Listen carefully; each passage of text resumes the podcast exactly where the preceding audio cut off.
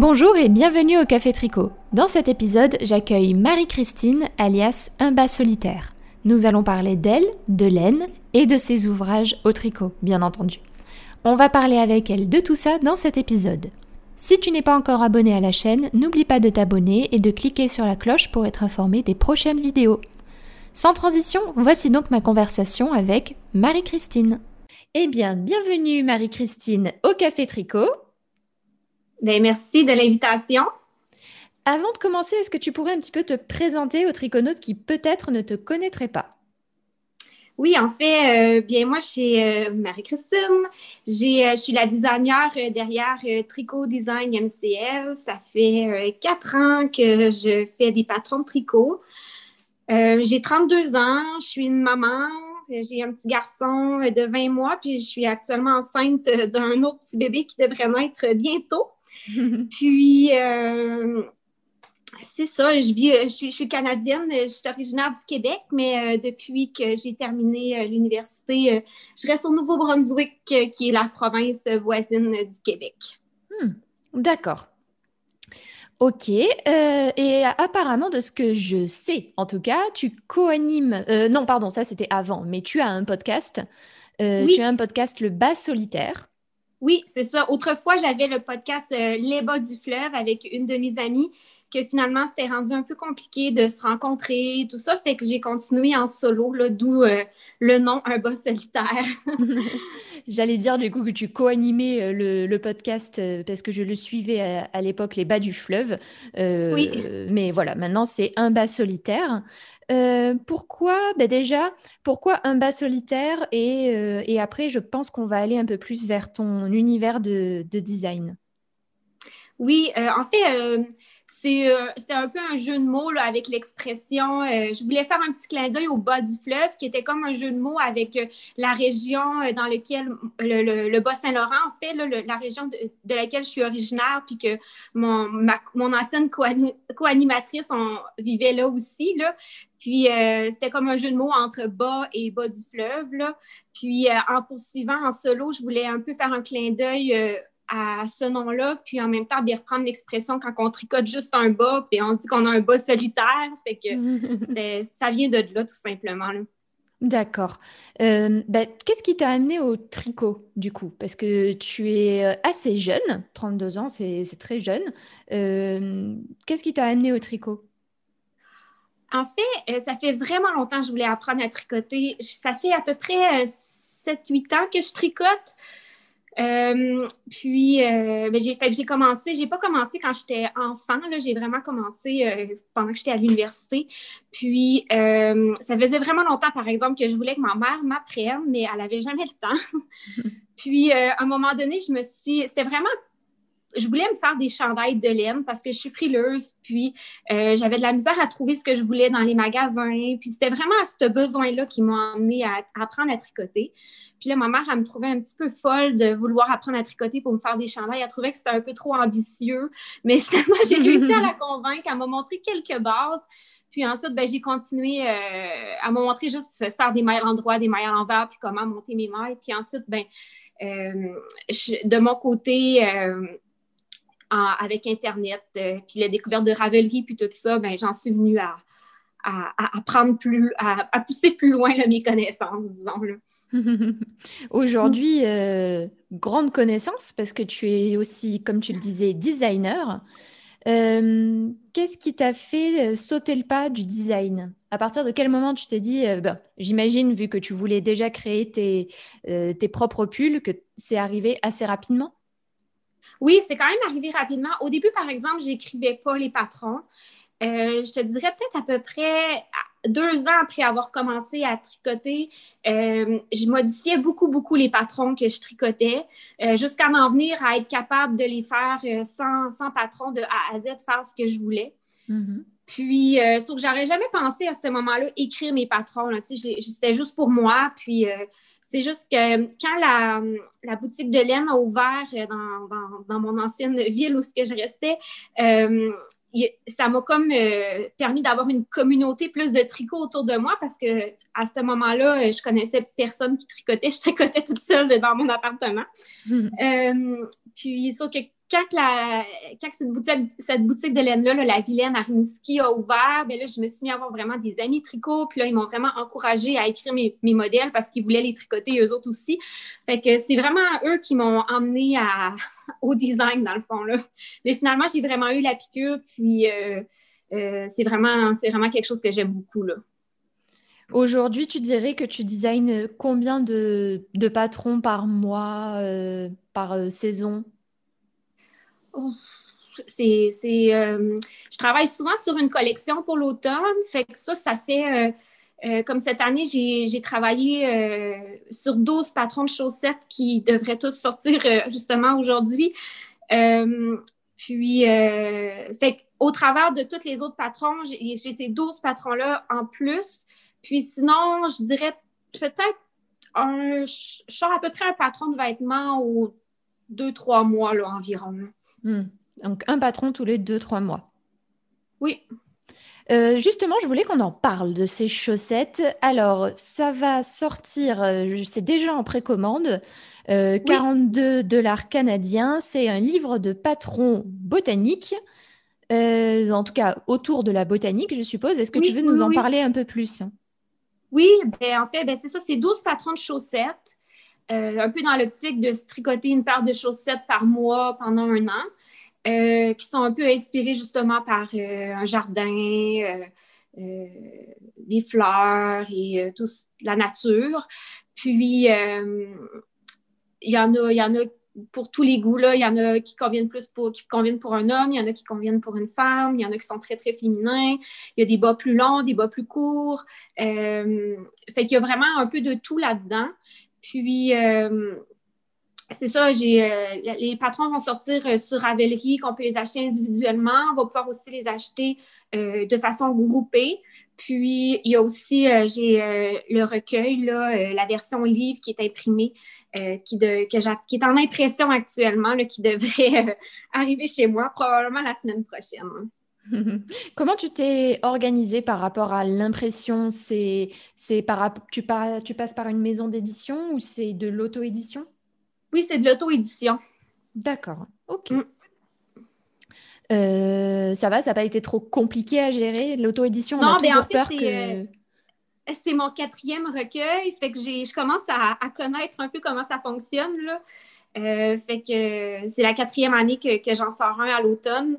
Euh, mais c'est la première fois que c'est seulement euh, des chaussettes. Habituellement, c'est un mélange de, de chandail, des accessoires, un peu de tout. Là. Mais cette année, je me suis vraiment concentrée sur les chaussettes. Hmm.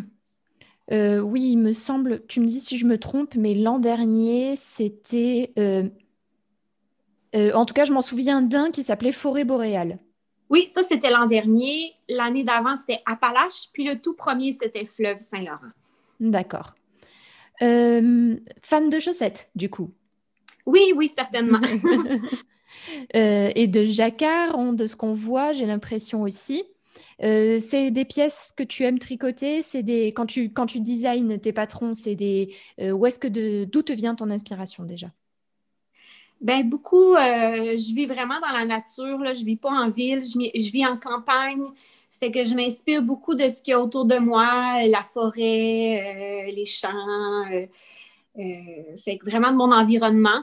Mm-hmm. puis aussi, ben, quand, quand vient le temps de designer des, des vêtements, je m'inspire beaucoup de la mode, euh, du prêt-à-porter, euh, des tendances actuelles. Puis, euh, je, couds aussi, c'est un des passe-temps, c'est que je m'inspire aussi beaucoup de la, la couture, puis des techniques des fois que j'essaie d'intégrer au tricot qu'il y aurait habituellement en couture.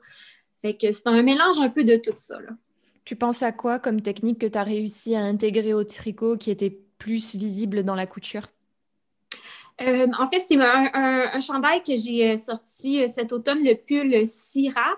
c'est un chandail avec des plis creux au niveau des manches, qui est en fait une technique de couture, en fait, là, quand on coud. puis j'ai essayé de trouver un moyen de, faire des plis creux dans un tricot. Puis je pense que ça a bien fonctionné pour ce chandail-là. C'est vrai qu'il est très très beau, il est simple en jersey de ce que je vois et avec euh, les fameux plis au niveau des, manches, c'est vrai, c'est assez original. Merci. il y en a aussi un autre que j'ai vu beaucoup passer, c'est un chandail d'inspiration victorienne. J'ai trouvé oui, ça très intéressant. Oui, c'est le chandail Milady.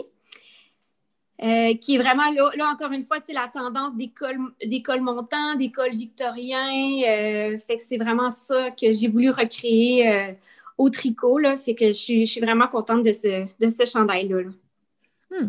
Tu, tu, tu, peux parce qu'il y a un beau travail sur le col, un beau travail sur les manches. à chaque fois, ton, ton processus créatif se fait de la même façon, tu dirais? Non, ça peut, vraiment être variable d'une fois à l'autre. Euh, parfois, euh, on m'approche pour des collaborations. Alors là, euh, des fois, la, teinturière a déjà comme une idée ou une direction dans, laquelle elle voudrait que j'aille. Fait que ça arrive que je m'enligne. Ça commence à partir de la laine et d'une idée qui vient de la teinturière et que je me dirige vers là pour un peu répondre à son besoin. mais vraiment les, moments où ce que je me sens plus créative, c'est quand moi, je me trouve ma propre laine et que je pars de zéro, puis que euh, j'ai vraiment la carte blanche. C'est vraiment ça que je préfère. Là. Euh, euh, on dirait que c'est là que je, suis plus créative et que j'ai le plus d'inspiration, puis que j'essaye plus de me sortir de ma zone de confort à ce moment-là. là Hmm. Donc, euh, est-ce que la laine peut être un, élément de départ pour ton design? Est-ce que euh, tu as l'idée d'abord du design et tu regardes la laine ou ça peut être le contraire? C'est à partir de la laine que tu vas créer le design? La plupart du temps, j'ai euh, l'idée du design avant la laine. puis ensuite, j'essaie de trouver un fil qui va être adapté à ce design-là. Fait que c'est souvent ça la plupart du temps, mais ça arrive parfois que j'ai une laine et que j'essaie de lui trouver une vocation aussi. mais je préfère beaucoup débuter. Je me sentirais plus à l'aise de débuter par le design puis d'avoir la laine exactement parfaite pour le faire par la suite. Hmm. D'accord. Euh, c'est vrai, c'est un choix et puis surtout ça peut, ça peut varier, comme tu dis, ça dépend vraiment sur les laines sur lesquelles on tombe.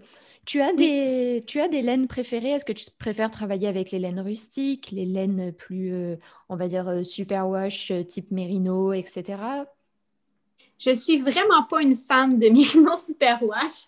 Je sais que c'est une qualité qui est tellement tricotée et qui est tellement appréciée. Euh, pour des chaussettes, ça va. Pour les vêtements d'enfants, ça va. Mais pour moi, c'est vraiment pas quelque chose que je préfère. Je trouve que ça n'a pas assez de structure. Euh, je préfère les laines non traitées. Mm-hmm. Puis, euh, mais tu sais, je tricote quand même des laines super wash à l'occasion. mais vraiment, mon, combo coup de cœur dernièrement, c'est vraiment un fil non traité, un peu plus rustique, mélangé avec un mohair. C'est vraiment euh, ma découverte de l'année. Je trouve que ce combo-là est parfait parce qu'on a la douceur du mohair, le petit côté poilu, tout en ayant la structure que va venir apporter euh, un fil euh, qui est non, traité, un petit peu plus rustique. Fait que quand on, quand design, c'est comme le meilleur des deux mondes, tout réuni ensemble. Donc, la laine rustique et le mohair, les deux mondes réunis, le meilleur des deux mondes réunis. Oui, ça, c'est, pour moi, c'est le, meilleur combo. Euh, c'est vrai en plus que souvent le mohair, on le voit travailler euh, ben, souvent un fil fingering, euh, comme on dit, super wash, avec un fil de mohair pour avoir le côté DK, justement, la laine DK. mais c'est vrai qu'on ne pense pas forcément à l'associer à la laine rustique. On, je pense que, en tout cas, on a toujours peur que ça gratouille un peu, alors que, comme tu dis, il y a une bonne balance qui se fait. Oui, oui, oui. Mais c'est sûr que je pense qu'il y a des gens qui vont rester, qui vont être sensibles à, des combos comme ça. Mais moi, je suis très, très tolérante. Là. Je porte la laine du pays sans problème directement sur la peau. Là. Euh, mais je, je, sais que tout le monde n'est pas, pas comme moi. Là. oui, les peaux sensibles ne vont pas forcément apprécier le combo pour le coup. Non, je pense que les peaux sensibles sont mieux dans, de s'en tenir au mérino. Euh, ok. Est-ce que euh, là, dans le design, parfois, on a des hauts, on a des bas? Est-ce que toi, ça t'est déjà arrivé les gros échecs en tricot ou en design? Et, euh, quelle est aussi ta meilleure réussite, le tricot dont tu es la plus fière? Euh, c'est sûr que oui, des fois, il y a des bas. ça arrive surtout quand que quand je suis fatiguée, euh, que, puis que je sens que j'ai de la pression, qu'il faut que je design euh, euh, des, collaborations et tout ça. c'est justement une des raisons pourquoi j'essaye, là, surtout avec le, petit bébé qui s'en vient dans un mois et demi environ, j'essaie de prendre un, un des collaborations parce que des fois, ça nous met toujours un petit peu de pression. Puis, euh, ça arrive souvent qu'il y, a des, y a des designs justement qui aboutissent jamais, là, que je ne suis pas satisfaite, que je passe mon temps à tricoter, détricoter, tricoter, détricoter.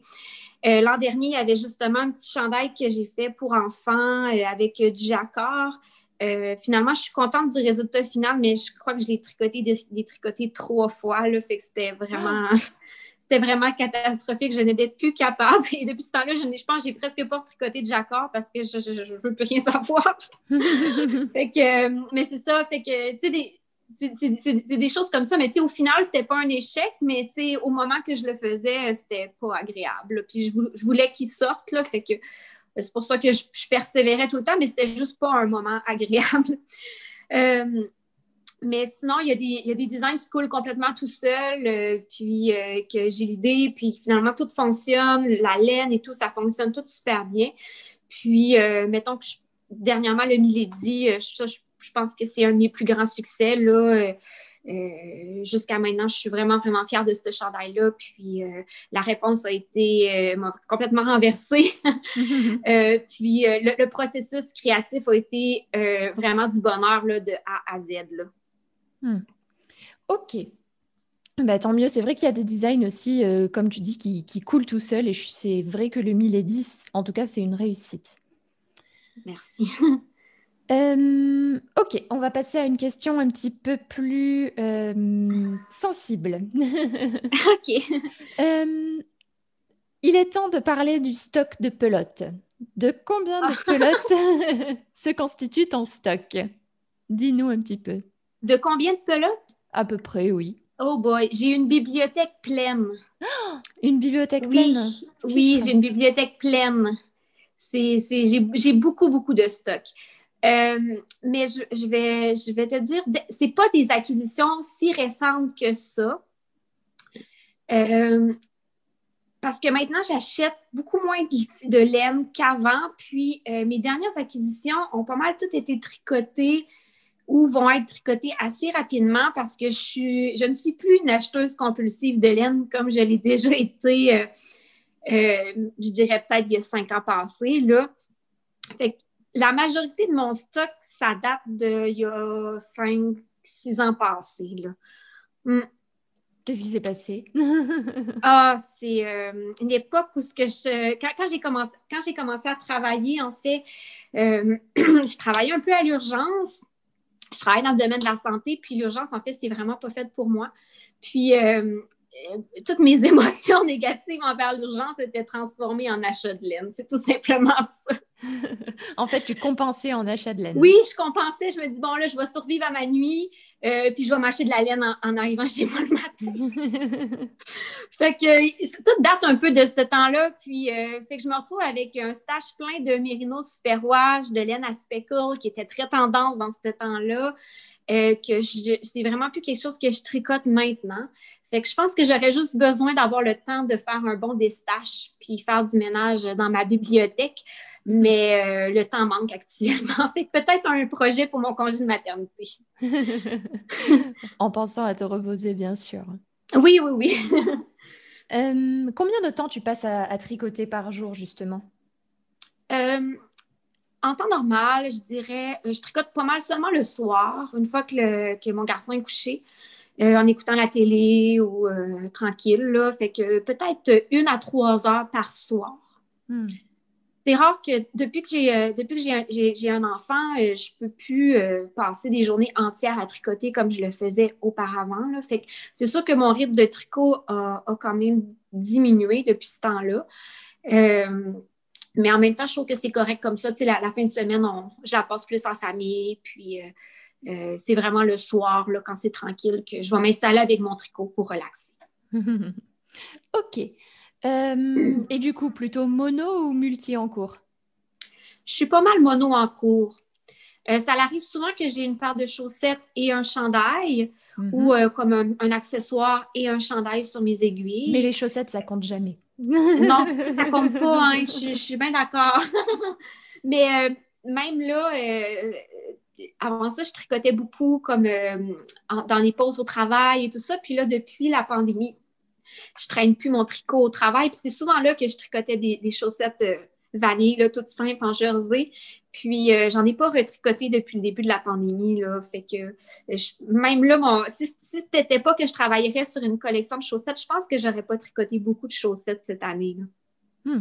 À part, du coup, les chaussettes euh, de, du livre botanique. Oui, c'est ça. À part, à part ces chaussettes-là, là, qui, qui, sont un petit peu plus euh, c'est plus un challenge pour moi parce que je, les design, là, mais les petits bas vanille, comme habituellement, j'en tricotais euh, presque un par mois, là, puis là, c'est vraiment, euh, j'en ai pas du tout retricoté.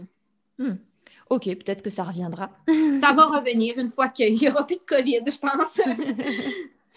Euh, d'ailleurs, euh, il y a une question que je me pose, si, euh, si tu le permets. Est-ce que tu as tricoté pour tes, pour tes petits garçons ou le, bébé à venir? Est-ce que tu as tricoté? Si oui, comment tu t'es organisée J'ai tricoté beaucoup pour mon premier, pour celui qui a 20 mois pendant que j'étais enceinte. Mais c'était un petit bébé de, printemps qui est né au mois d'avril. Puis j'avais j'ai beaucoup, beaucoup de petits chandails qu'il a, a portés, mais pas autant que j'aurais voulu parce qu'il faisait quand même beau là, pour porter euh, des vêtements en laine. Euh, fait que j'ai pas, j'ai pas encore tricoté pour le, nouveau bébé à venir parce que j'ai, c'est, également un petit garçon. Puis euh, on dirait que je voudrais comme pouvoir lui en faire, lui faire vraiment profiter de ce que j'avais fait là, pour, pour ma première grossesse. Mais j'ai, l'intention de lui, probablement lui tricoter quelques petites choses qui manquent dans, dans, la garde-robe. Mm-hmm quand, que je vais, quand que je vais commencer mon congé de maternité, là, parce que là, présentement, je travaille encore beaucoup, fait que euh, je mettais la priorité sur euh, finaliser euh, la collection de chaussettes, la traduction et les, corrections finales pour le, livre. Fait que euh, il me reste pas très longtemps à travailler, euh, fait que là, je devrais m'y mettre. Euh, d'ailleurs, c'est ton travail à plein temps, designer tricot, ou tu as quelque chose à côté? Ah non, non, j'ai un travail à plein temps. Ça, c'est mon, travail de soir et de nuit. ouais, non, non, je travaille dans le domaine de la santé à temps plein. Là, donc tu continues ton travail de la santé. Oui, oui, oui. J'ai pas l'intention d'arrêter. C'est juste que ces temps-ci, c'est un petit peu fou. oui, j'imagine. Mm. Euh, ok. Et en termes de designer, du coup, en termes de designer que tu aimes, d'inspiration, euh, quels sont les designers que tu, que tu préfères, qui t'inspirent? J'aime beaucoup, ben, ça change tout le temps. Ça, là, je pense que euh, c'est beaucoup variable, mais j'aime beaucoup Petite Knit actuellement, comme un peu tout le monde. Là. Quand que je viens que au moment de tricoter des designs d'une autre personne, j'aime ça faire des choses plus simples qui vont me, relaxer. Fait puis souvent, ces patrons sont simples, mais sont bien coupés, sont bien taillés. Euh, on dirait qu'elle est capable de faire des choses très, très simples, mais qui vont être très accrocheuses. Je ne sais pas c'est quoi le don qu'elle a, là, mais euh, je l'admire beaucoup pour ça. Euh, puis sinon, ben, j'admire beaucoup les, il y, a, certaines designers, euh, designeuses françaises que j'aime beaucoup, là, comme Atelier Émilie puis euh, Marie-Amélie. Euh, je trouve qu'ils amènent toujours un petit quelque chose qui est unique, qui, est très, très joli aussi. Là. Même si je n'ai jamais eu la chance de, ou plutôt, j'ai jamais eu le temps de me de tricoter un de leurs patrons, c'est des designeuses que j'aime beaucoup. Ah ben ça leur fera plaisir. On leur passe coucou si on leur passe le coucou si elles nous écoutent, mais ça, leur fera plaisir. Euh, ok. En tricot, quel est l'élément que tu aimes le, moins Vraiment? Celui hmm. qui te. c'est dur à dire. Euh, euh, c'est vraiment, vraiment dur à dire. Je pense que j'aime pas mal tout du début à la fin. j'aime je suis pas quelqu'un comme qui va euh, avoir de la misère à faire un deuxième bas pareil ou qui va avoir de la misère à tricoter les manches. Moi, j'aime bien tricoter des manches, ça me dérange pas du tout. Euh, j'aime pas vraiment bloquer puis rentrer les fils, mais tu sais, c'est pas très long, fait que je finis par le faire parce que j'ai tellement hâte de, de, porter mon chandail ou, mon projet. Euh, mais peut-être, je dirais, j'aime pas vraiment tricoter pour les autres personnes. Je pense que je suis une tricoteuse égoïste. Je pense que ça serait ça la meilleure réponse que je peux te donner. Là. Donc, euh, comment on dit euh, en anglais, c'est selfish knitting, c'est ouais, tricot pour moi. Même des fois, on dirait pour mes enfants, j'ai de la misère à tricoter pour eux parce qu'on dirait que j'ai plus d'inspiration pour moi, puis on dirait que je sais que moi, je vais plus en profiter qu'eux. Fait que je suis, je suis une tricoteuse très égoïste. Après, du coup, maintenant que tu vas en avoir deux, tu peux te dire que ça servira deux fois. En plus, deux garçons, oui, ça oui, oui, bien. oui. Euh, au moins, ça servira deux fois. Euh, ok. Euh, est-ce que tu as déjà transmis le virus du tricot à quelqu'un? Euh... Je vous, je vous pas, pas, pas, vraiment parce que euh, ben, j'ai redonné le goût à tricoter à ma mère qui avait arrêté de tricoter. Euh, mais sinon, les, les, gens que j'ai rencontrés qui tricotent, c'est des gens qui tricotaient déjà. Puis il était déjà contaminé. Là.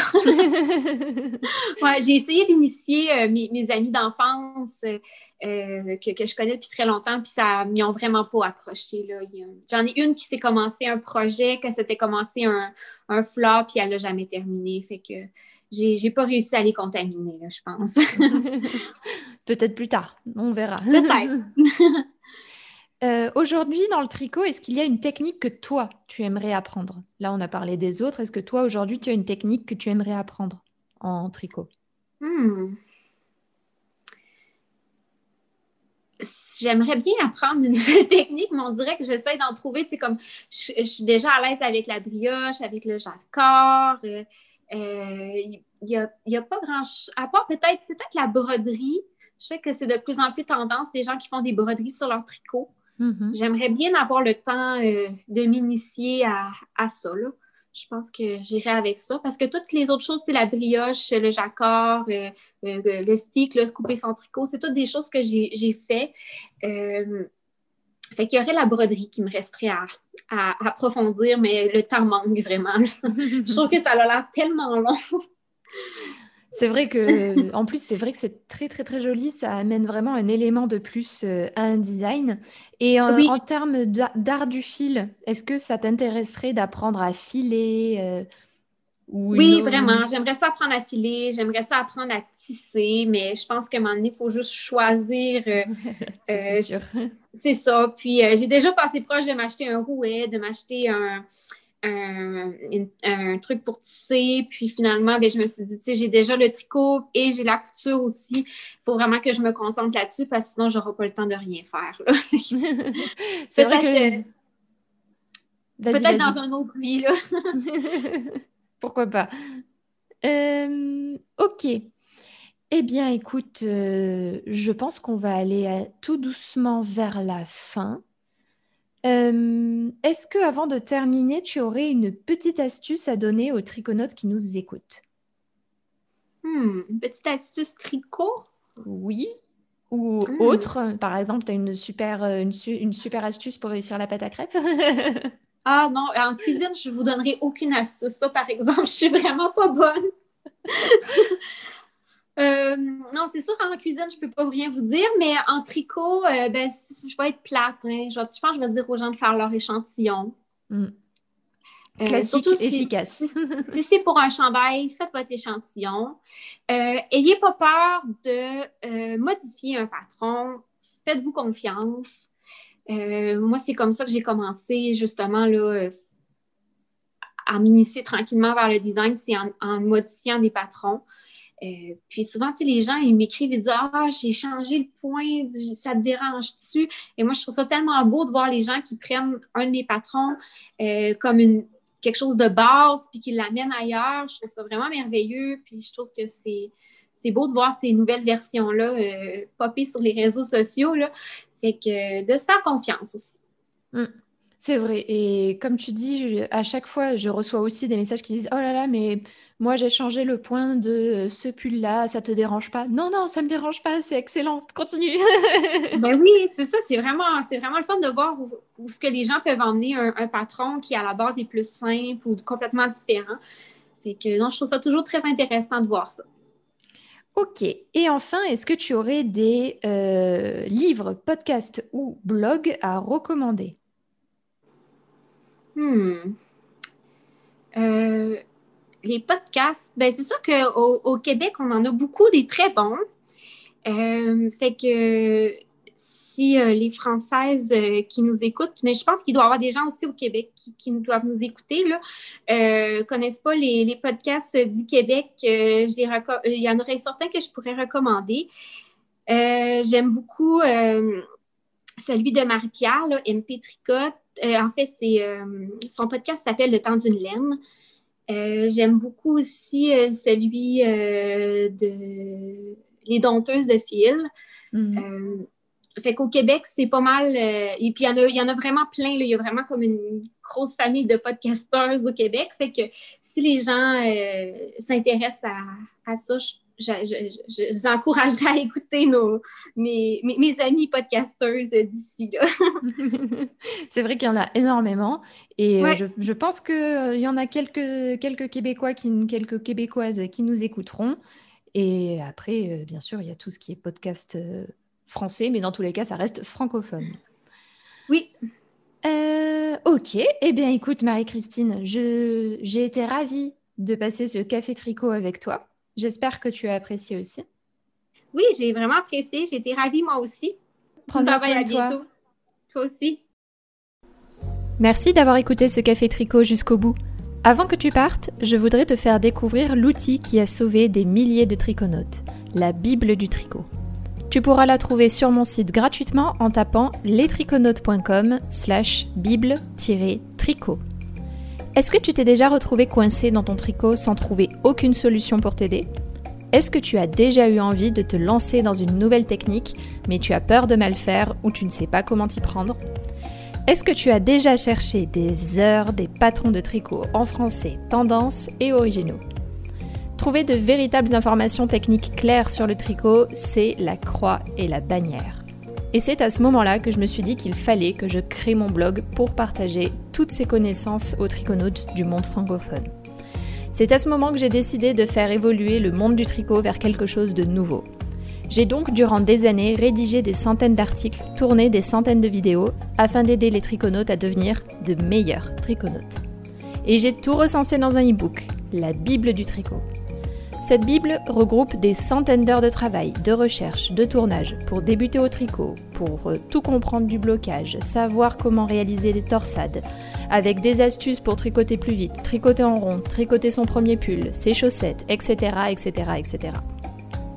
En vérité, si je voulais le vendre, cet e-book vaudrait facilement plus de 50 euros avec toutes les ressources et les informations qu'il contient. Mais aujourd'hui, j'ai décidé de l'offrir gratuitement aux triconautes comme toi. Récupère ton exemplaire gratuit de la Bible du tricot en te rendant sur www.lestriconautes.com slash bible-tricot. Et c'est parti pour un voyage de maille en maille.